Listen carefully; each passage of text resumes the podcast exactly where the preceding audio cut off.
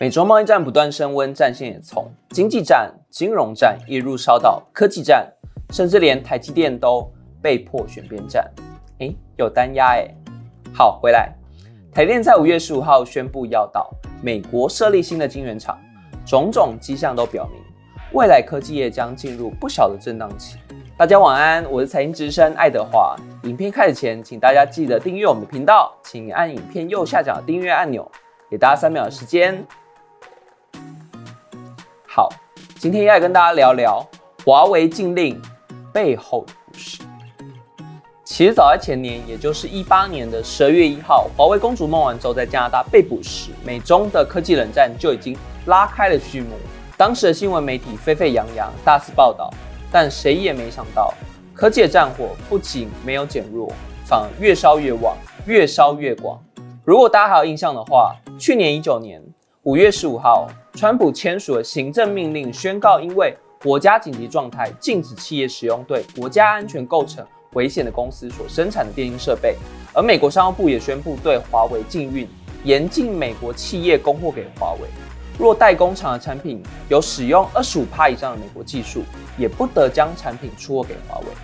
这样的条件够严苛了吧？没想到一年过去，华为还是好好的。虽然它在国际影响力大为下降，但至今仍屹立不摇。为什么呢？因为华为启动手上的备用晶片设计，并结合台积电最先进的制程，提高效能，然而照样在欧洲的五 G 市场攻城略地。没错。台电就是华为封锁线上的一个大漏洞，不过美国也马上反应过来哦，从去年开始不断的对台积电施压。除此之外，美国也不断补强自身半导体制造的实力，一方面继续打压华为，另一方面则持续台电会谈。一九年十月二十五日，《纽约时报》就一篇报道指出，美国国防部希望台积电可以赴美设厂，当时台积电并不想这么快表明立场，虽然已经敲定要赴美设厂。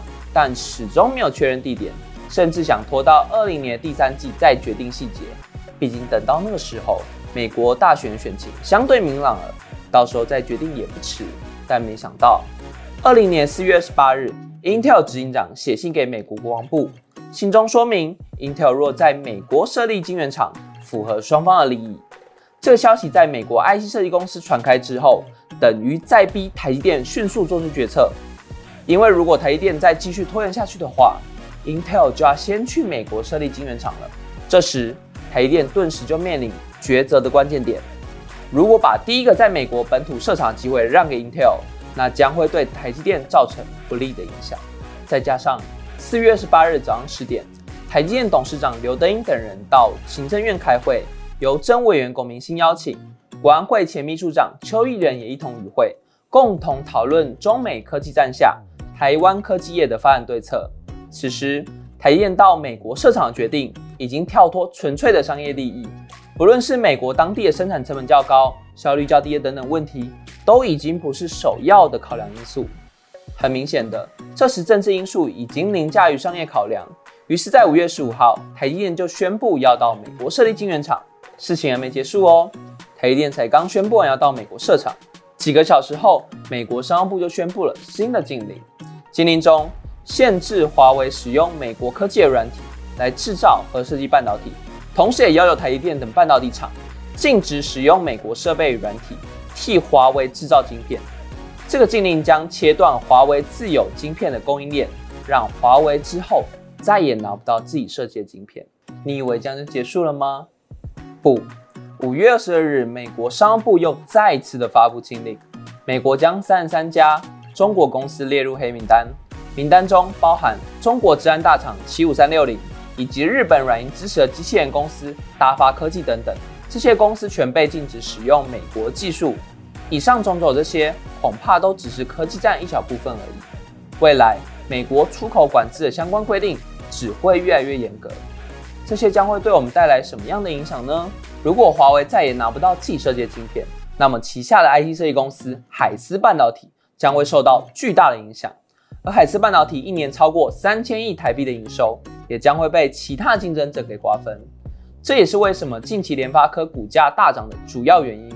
当海思空出来的晶片产品份额，最有可能就是由产品重叠性最大的联发科给吃下来。加上市场传出华为向联发科紧急求援，所以联发科可能还会有一波急单效应。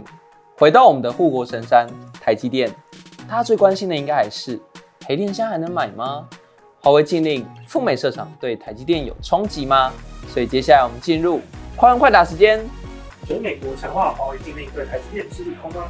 其实台积电从去年开始就已经逐步降低华为订单的比重，目前只剩下十四趴营收来自华为，主要使用在十二纳米和七纳米部分。今年下半年五纳米部分，高通会用制造下一代的晶片手机，无缝接轨华为订单后的空缺。至于七纳米部分，今明两年仍然十分拥挤，不论是 Sony 或微软，即将推出的两大游戏机，用的都是台积电七纳米晶片。但是种种迹象显示，华为禁令仍然对台积电短期内有冲击，下半年业绩将面临衰退。请问台积电赴美设厂是好还是坏？虽然投资美国设厂的八年资本支出一百二十亿美元，但对比今年资本支出达一百五十亿美元来看，其实美国厂的规模并不是很大。再加上三纳米预计在二二年就会量产，等到二四年美国厂投入五纳米量产时，台积电可能已经往两纳米挺进了。所以这个决策可说是政治股价与商业，利空影响有限。请问如果台积电二零二零跟二零二一营收获利不成长，还可以投资吗？本期利空创造股价低点，投资人若能逢低买进，值利率优于定存，长期也渴望赚到价差。当然，你还是有其他选择，也可以转进其他产业，暂时的避开科技战。请问台积电是好的存股标的吗？从殖利率和企业整体来看，若以三年的存股期限，台电是存股标的没错。请问什么价位可以投资或存股呢？逢低买进是最佳策略。以今年三月十九日最低点两百三十五点五元，如果回来打第二只脚，预料低档区会在两百五十元上下市场。好的，我们今天的节目就到这里。我是你的财经之声爱德华。如果你也喜欢本期的内容，也别忘了替我们按赞、订阅、加分享哦。我们下期见，拜拜。